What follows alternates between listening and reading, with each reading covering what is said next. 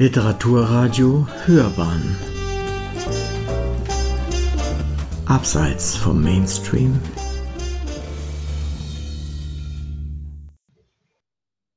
Mein Name ist Jonas Philipps und heute lese ich aus meinem Debütroman Sonntagsschüsse Fußballfieber in der Kreisklasse, den ich im Jahr 2017 über Books on Demand veröffentlicht habe. Sonntagsschüsse ist ein fränkisch-rustikales Buch mit ja, derben Humor, das einen in die Welt eines Amateurfußballers auf dem fränkischen Dorf entführt. Ich lese zuerst mal den Klappentext, damit klar ist, wie so das Szenenbild ist, worum es in dem Buch geht, und dann werden wir mit meinem persönlichen Lieblingskapitel weitermachen. Rassige Derbys, feierwütige Fußballspieler, cholerische Spielleiter und einfältige Zuschauer der Kreisklasse. Sonntagsschüsse ist ein Buch über die Liebe zum Fußball. Ein Muss für alle Fußballfans. Der junge Amateurfußballer Marco Tanner zieht mit seinen Eltern von Hamburg nach Oberfranken. In seinem neuen Heimatort Weiherfelden macht er sich nicht nur wegen seines fußballerischen Talents einen Namen. Während Marco in der schrulligen Kreisklasse Nord die zünftigen Untiefen des fränkischen Wesens erkundet, stolpert er mit sympathischer Naivität von einem Fettnäpfchen ins nächste. Doch plötzlich wird es ernst. Die hochgehandelte Mannschaft steckt mitten im Abstiegskampf. Marco muss sich entscheiden, was er nach dem Zivildienst mit seinem Leben anfangen möchte. Und die komplizierte Hassliebe zur süßen Annika bringt Marco beinahe um den Verstand. Der Auftakt zu einem turbulenten Saisonfinale. Die episodenhaften Geschichten über den TSV Weiherfelden werden eingefleischte Amateurfußballer mit einem wissenden Schmunzeln an die eine oder andere legendäre Anekdote aus dem eigenen Verein erinnern. In den ersten Kapiteln findet sich der Protagonist Marco Tanner Schritt für Schritt in seine neue Heimat im Herzen Frankens ein. Er lernt seinen neuen Fußballverein, seine Mitspieler kennen und dann lernt er auch noch, was es bedeutet, an einem Samstagnachmittag ein Bundesligaspiel in einem fränkischen Sportheim anzusehen. Und bei diesem Kapitel werde ich jetzt mal einsteigen. Das ist das Kapitel SV Mörich gegen TSV Weiherfelden am dritten Spieltag der Saison. Die ganze Woche lang fieberte ich dem Samstag entgegen. Ich war neugierig, was mich beim Ansehen eines Bundesligaspiels im Weiherfeldener Sportheim erwartete. Meine Gedanken kreisten um kauzige Gestalten wie den Don und seinen Regisseur. Ich zweifelte keinen Augenblick daran, dass ein Samstagnachmittag im Kreise dieser illustren Gesellschaft spektakulär werden konnte. Zunächst verlief alles recht gewöhnlich. Das Sportheim war gut gefüllt, Viele Weiherfeldener Männer waren gekommen und hingen gespannt am Bildschirm, während der FC Bayern den ersten FC Köln mit 4 zu 0 nach Hause schickte. Das Bier floss in Strömen, aber das war ich seit meinem Umzug nach Franken ja bereits gewohnt. Lustig oder gar spektakulär war das Ansehen des Fußballspiels aber nicht. Mein Mannschaftskollege Niklas Dinger saß am gleichen Tisch wie ich und hatte beim Schlusspfiff der einseitigen Bundesligapartie offenbar eine leichte Enttäuschung in meinem Gesicht ausgemacht. Jetzt pass auf, murmelte er mir zu und wies grinsend mit hochgezogenen Augenbrauen auf einen Tisch, an dem eine größere Gruppe eingefleischter Weiherfeldener auf den Münchner Sieg anstieß. Diese Bundesligaspieler heutzutage, seufzte schließlich ein älterer Herr mit altmodischem Scheitel. Sein Gegenüber setzte kopfschüttelnd sein Bierglas ab und zog verächtlich die Augenbrauen hoch. Schweinsteiger. Lahm. Die hätten es früher bei uns gerade mal in die zweite Mannschaft geschafft. Besorgt blickte ich Niklas Dinger an, der nur mit Mühe ein prustendes Lachen unterdrücken konnte. Waren die denn von allen guten Geistern verlassen? Bayern München hatte soeben ein 90-minütiges Feuerwerk abgebrannt und den ersten FC Köln nach allen Regeln der Kunst zerlegt, Sie waren auf dem Weg zur deutschen Meisterschaft. Meinte dieser Haufen alter Männer denn wirklich, dass diese Weltklasse-Fußballer es früher kaum in ihre Reservemannschaft geschafft hätten? Naja, das waren einfach noch andere Zeiten. Techniker waren wir. Feine Techniker. Dieses Gebolze heute auf dem Fernseher, das kann man ja nicht mehr mit ansehen. Hast du den Van Beuten hinten in der Abwehr gesehen? fragte ein heißerer Mann mit einem kläglichen Rest grauer Haare, entrüstet. Früher, im Eckler, da hätten wir dem einen Knoten in die Bar gespielt. Der wird ja heute noch von einem Hütchen zum anderen rennen, wenn wir unser Training nicht vor 40 Jahren beendet hätten. Mit deftigem Gelächter prosteten die Helden von einst einander zu und befeuchteten ihre von den schwungvollen Reden ganz ausgetrockneten Lippen. Diese Profis heutzutage. Zum Frühstück hätten wir die früher verspeist.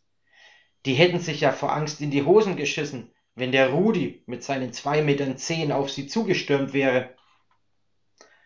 Und schneller als die Spieler heute war der Rudi auch noch. Mensch, war der wendig mit seinen zwei Metern zwanzig. Niklas konnte sein Lachen nicht länger unterdrücken. Kichernd verfolgte er das unterhaltsame Schwelgen in den von Bier getrübten Erinnerungen. Was gibt's denn da zu lachen, Sohnemann? fragte der Mann mit der grauen Halbglatze. Das war also Niklas Vater. Kein Wunder, dass Niklas immer so vorlaut und einfältig war. Also früher, in eurer schwarz-weißen Welt, da müssen die Fußballer aber ganz schön schnell gewachsen sein, grinste Niklas belustigt.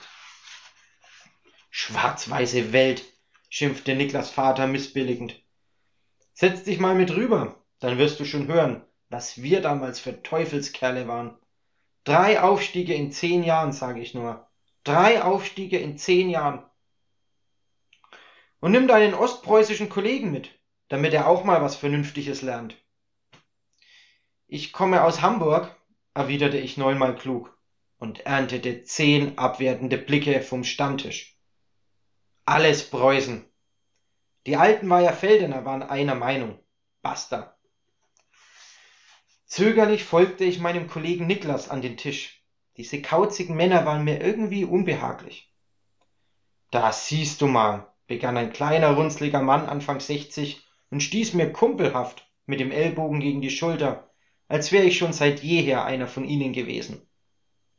Die Kirchteiner haben euch letzte Woche gezeigt, wie's geht.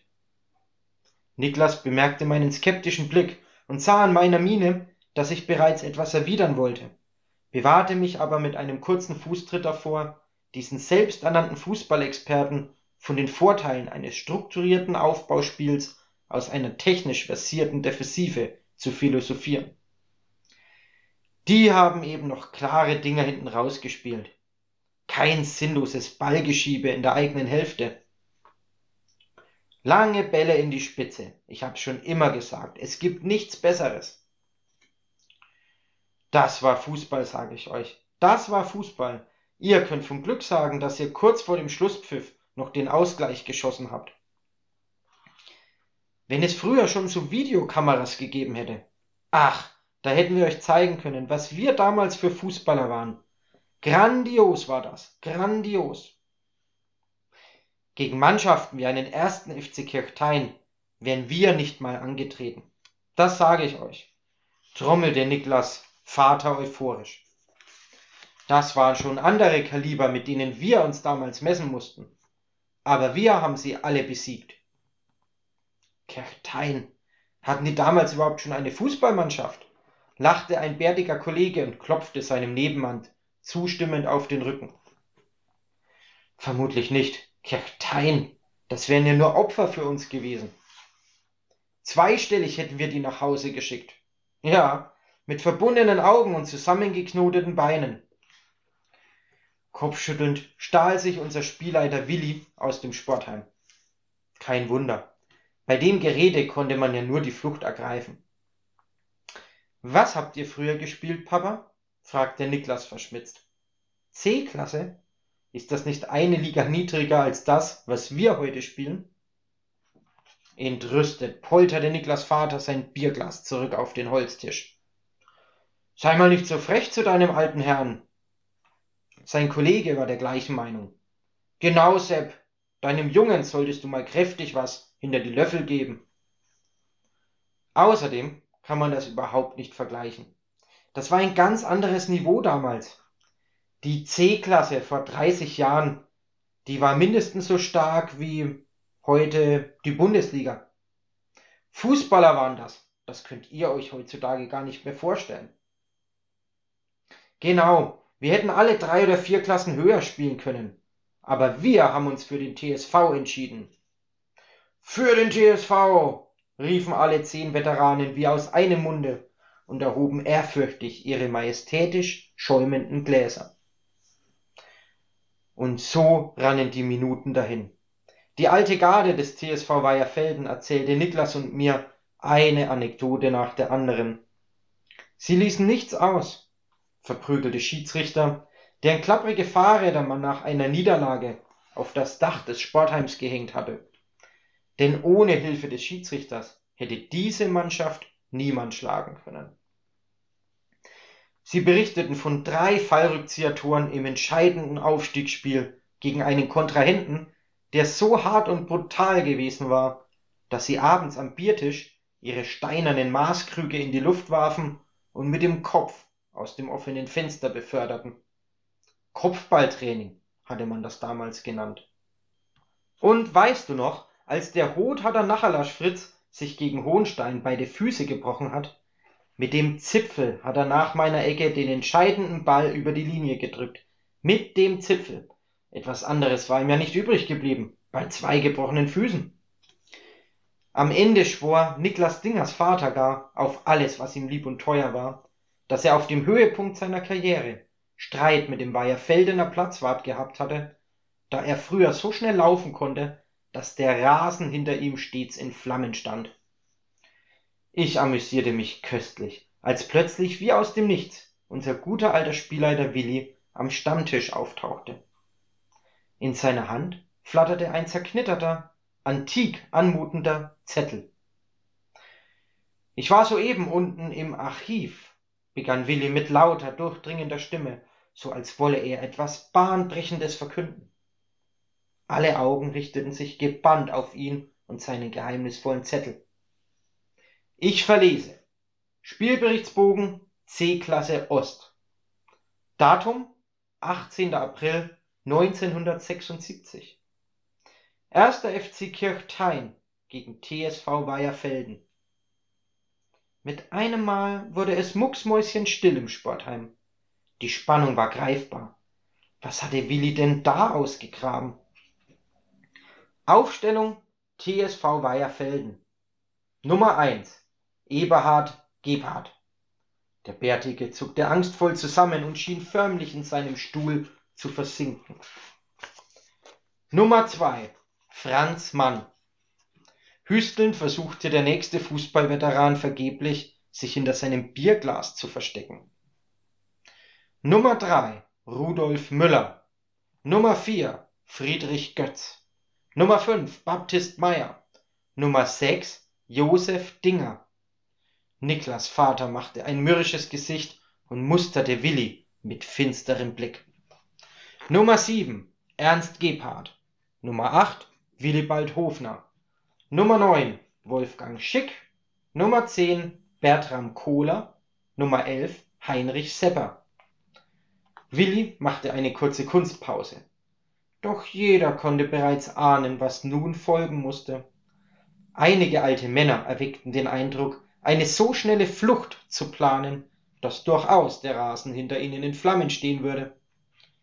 Wie ein Peitschenhieb schmetterte Willis Stimme durch die stickige Luft. Ergebnis 1 zu 0 für den ersten FC. Josef Dingers wütende Proteste übertönten das brüllende Gelächter im Sportheim. Das eine Spiel sagt doch gar nichts. Da waren wir betrunken. Schiebung war das damals, eine ganz hinterlistige Schiebung. Außerdem hatte Kirchthein damals eine Mannschaft, die hätte euch alle in Grund und Boden gespielt. Zwei Fußballer hatten die in der Spitze, da wären ein Beckenbauer oder Gerd Müller vor Neid erblasst. Jetzt möchte ich noch zu einem früheren Kapitel zurückspringen, und zwar zum ersten Spieltag. Marco hat sich in der Vorbereitungszeit gut in seinem neuen Verein eingefunden, aber jetzt muss er lernen, was es bedeutet, in der berüchtigten Kreisklasse Nord Fußball zu spielen. Erster Spieltag SC Hohenstein gegen den TSV Weiherfelden. Ich weiß nicht mehr genau, mit welchen Erwartungen ich zum ersten Punktspiel nach Hohenstein gefahren war. Noch hatte ich keine Vorstellung davon gehabt, was es bedeutete, in der Kreisklasse Nord zu spielen. Man schien hier zwischen dem Flachland und dem Gebirge zu differenzieren, wobei der Unterschied zwischen diesen beiden Volksgruppen an sich nur wenige Höhenmeter betrug. Meine neuen Mannschaftskollegen hatten mir schon viel von den sogenannten Bergvölkern im Norden erzählt. Sie bezeichneten diese Gegner sarkastisch als das Highlight der Saison. Man hatte bei den Erzählungen beinahe das Gefühl, mit jedem Höhenmeter einen Fünfjahreszeitsprung in die Vergangenheit zu machen, so dass es mich nicht sonderlich überrascht hätte, wenn unser Gegner in mittelalterlichen Ritterrüstungen anstatt Trikots aufgelaufen wäre. Somit hätte ich besser vorbereitet sein müssen auf das, was uns an diesem Tage bevorstand. Sobald wir bei einer harten Trainingseinheit während der Vorbereitung jammerten, hatte Spielleiter Willi keine Gelegenheit gescheut, uns Spielern einzutrichtern, dass die Bergvölker im Norden bereits in den Jugendmannschaften ausgewachsene Ochsen auf dem Rücken herumtragen mussten, während wir nur gewöhnliche Laufeinheiten praktizierten. Meine Mannschaftskollegen waren felsenfest davon überzeugt, dass man im nördlichen Gebirge Bäume mit den bloßen Füßen fällte, anstatt durch den Wald zu joggen oder hochtrabende Spielzüge einzustudieren. Ich hatte das alles als übertriebenes Gerede betrachtet. Erste Zweifel kamen mir aber spätestens bei der Ankunft am Parkplatz vor dem Hohensteiner Sportheim. Wir stiegen aus den Autos, holten unsere Sporttaschen aus dem Kofferraum und marschierten zielstrebig in Richtung Umkleidekabine, als wir an einem Kinderspielplatz vorbeiliefen. Sobald ich erkannt hatte, dass die Kinderrutsche nicht wie auf jedem normalen Spielplatz in einen Sandkasten mündete, sondern auf eine pickelharte Betonplatte, kamen mir dann doch die ersten Zweifeln, ob es sich bei den vielen Erzählungen nie wirklich um übertriebenes Gerede handelte. Und ich sollte mit meinen Zweifeln recht behalten. Oh ja. Kaum hatten wir den angsteinflößenden Kinderspielplatz hinter uns gebracht, warf ich meinen ersten Blick auf einen vermeintlichen Rasenplatz in der Kreisklasse Nord. Die meisten Vereine verfügten über mindestens zwei Plätze. Der sogenannte A-Platz ist in der Regel das bessere Spielfeld. Auf dem B-Platz wird neben den Trainingseinheiten nur dann für Punktspiele ausgewichen, wenn das Wetter so schlecht ist, dass der Platzwart aus Sorge um eine dauerhafte Beschädigung des heiligen Rasens den A-Platz für gesperrt erklärt an sonnigen Tagen wie beim Spiel gegen den SC Hohenstein griffen fußballerisch limitierte Mannschaften gegen technisch klar überlegene Gegner zuweilen auf die List zurück, das Spiel auf den B-Platz zu verlegen, um deren Kombinationsspiel durch den holprigen Untergrund zu unterbinden.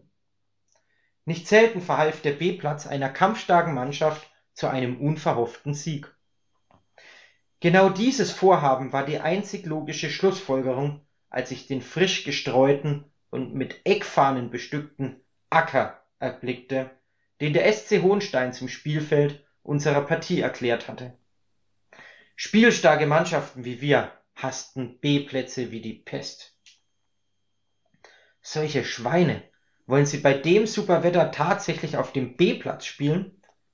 murmelte ich verärgert in die Runde und erntete verständnislose Blicke. B-Platz? fragte Michael Meister verwundert. Das ist der Hohensteiner A-Platz. Der B-Platz ist dort, wo unsere Autos stehen. Auf der Wiese mit der Feuerstelle? erkundigte ich mich ungläubig. Das konnte nun wirklich nicht sein Ernst sein.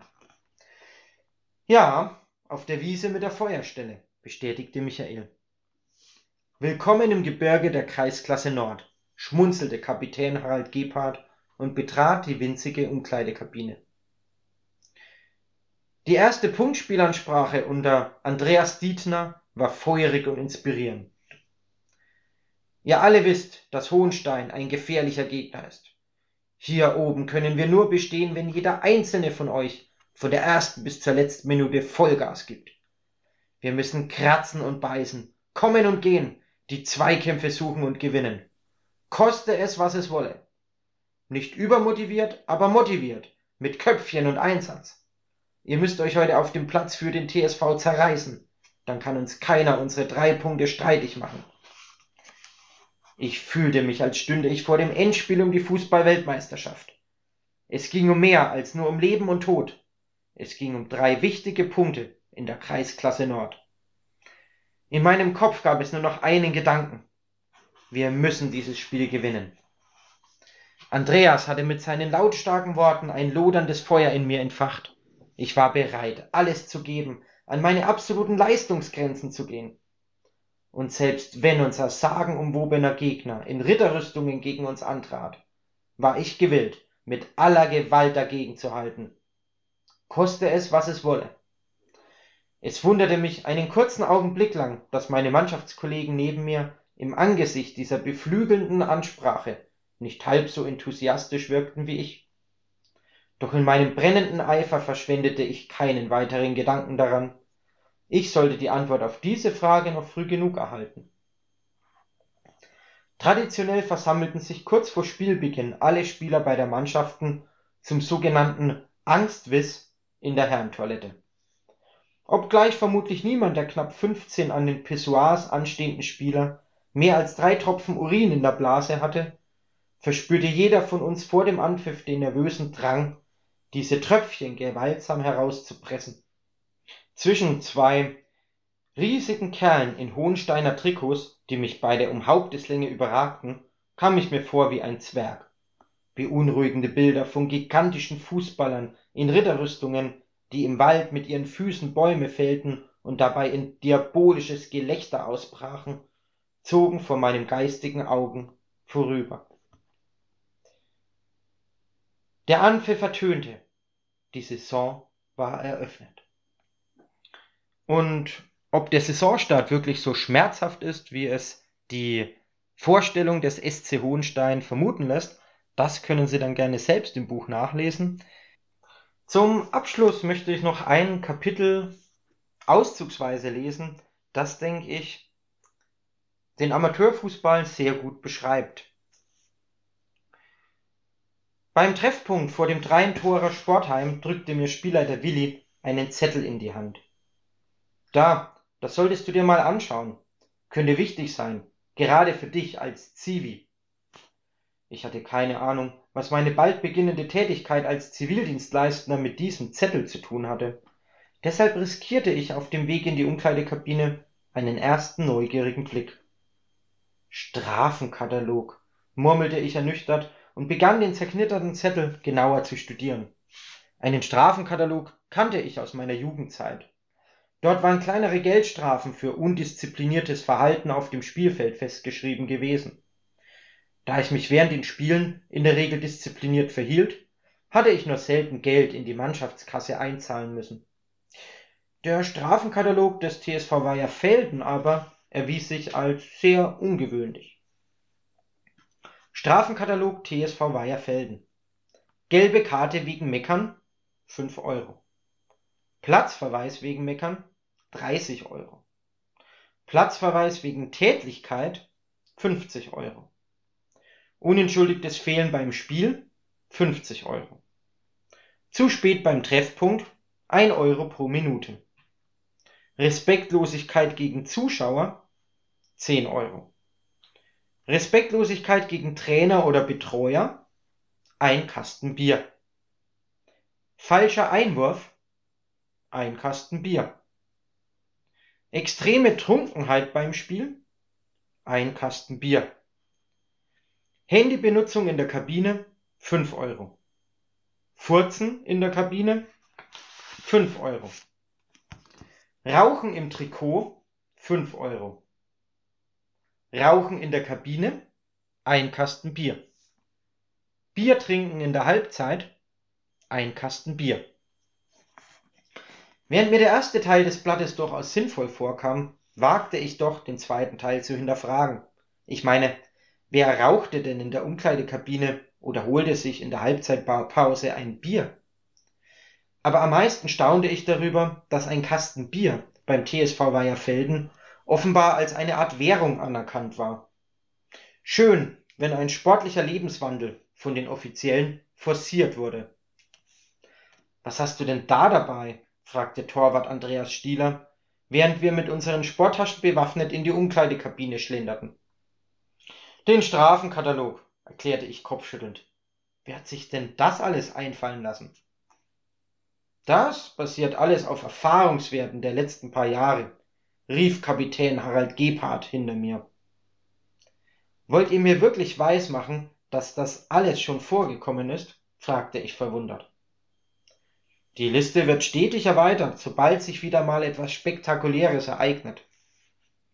Na wunderbar, dachte ich skeptisch. In jedem Falle würde es bei diesem Verein nie langweilig werden. Besonders aufpassen solltest du auf die ungeschriebenen Gesetze, die nicht im Strafenkatalog stehen. Die können so richtig ins Geld gehen, fügte Routinier Klaus Meyer mit einem verschmitzten Grinsen hinzu. Ich wollte gar nicht wissen, was sich hinter diesen unbeschriebenen Gesetzen verbarg. Exhibitionismus auf der Auswechselbank? Geschlechtsverkehr beim Anstoß? Du solltest darauf achten, niemals zwei Tore in Folge zu schießen, begann Klaus die essentielle Lehrstunde. Wieso denn das? Lachte ich, während ich mir den Kopf zerbrach, ob sich meine Kollegen gerade einen Scherz mit ihrem naiven neuen Mitspieler erlaubten. Ganz einfach. Wenn du zwei Tore in Folge erzielst, stehen die Chancen bei 90 Prozent, dass du einen Kasten Bier bezahlen musst. Ein lupenreiner Hattrick kostet nämlich einen Kasten Bier. Ich war verwirrt. Aber wenn ich zwei Tore schieße, bin ich doch noch fein raus. Ha, bei uns nicht. Sobald du nach zwei Treffern eine klare Torchance versiebst, musst du den Kasten Bier trotzdem bezahlen. Wegen Hattrick Verweigerung. Als Verweigerung zählt es übrigens auch, wenn du nach zwei Toren in Folge ausgewechselt wirst. Und was ist, wenn jemand anderer nach meinem zweiten Tor ein Tor schießt?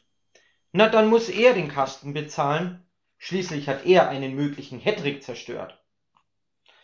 Das war mir alles zu kompliziert. Innerlich beschloss ich, am besten gar kein Tor für den TSV Weiherfelden zu erzielen. Defensiv nichts anbrennen lassen und vorne Zurückhaltung wahren. Das sollte meinen leeren Zivildienstgeldbeutel genug schonen, um über die Runden zu kommen. In der ersten Mannschaft meines Hamburger Heimatvereins bekamen die Spieler Auflauf und Torprämien. Hier musste man also Bierkästen spendieren, wenn man zu viele Tore schoss. Wie motivierend. Muss ich sonst noch auf irgendwas achten? Ja, beim zehnten Tor in einem Spiel und beim hundertsten Saisontor gelten die gleichen Regeln. Das heißt, wenn wir mal 99 Saisontore haben sollten, muss jeder, der eine Chance nicht reinmacht, einen Kasten Bier zahlen, bis jemand das hundertste Tor schießt, für das er natürlich auch einen Kasten Bier spendieren muss. Fasste ich entgeistert zusammen. Cleveres Kerlchen, lobte Klaus augenzwinkert und öffnete die Tür zur Gästekabine.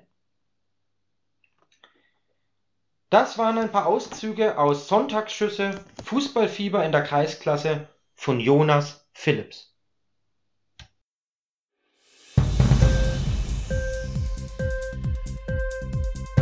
Hat dir die Sendung gefallen? Literatur pur, ja, das sind wir. Natürlich auch als Podcast. Hier kannst du unsere Podcasts hören. Anchor, Spotify, Apple Podcast, iTunes, Google Podcasts, radio.de und viele andere mehr.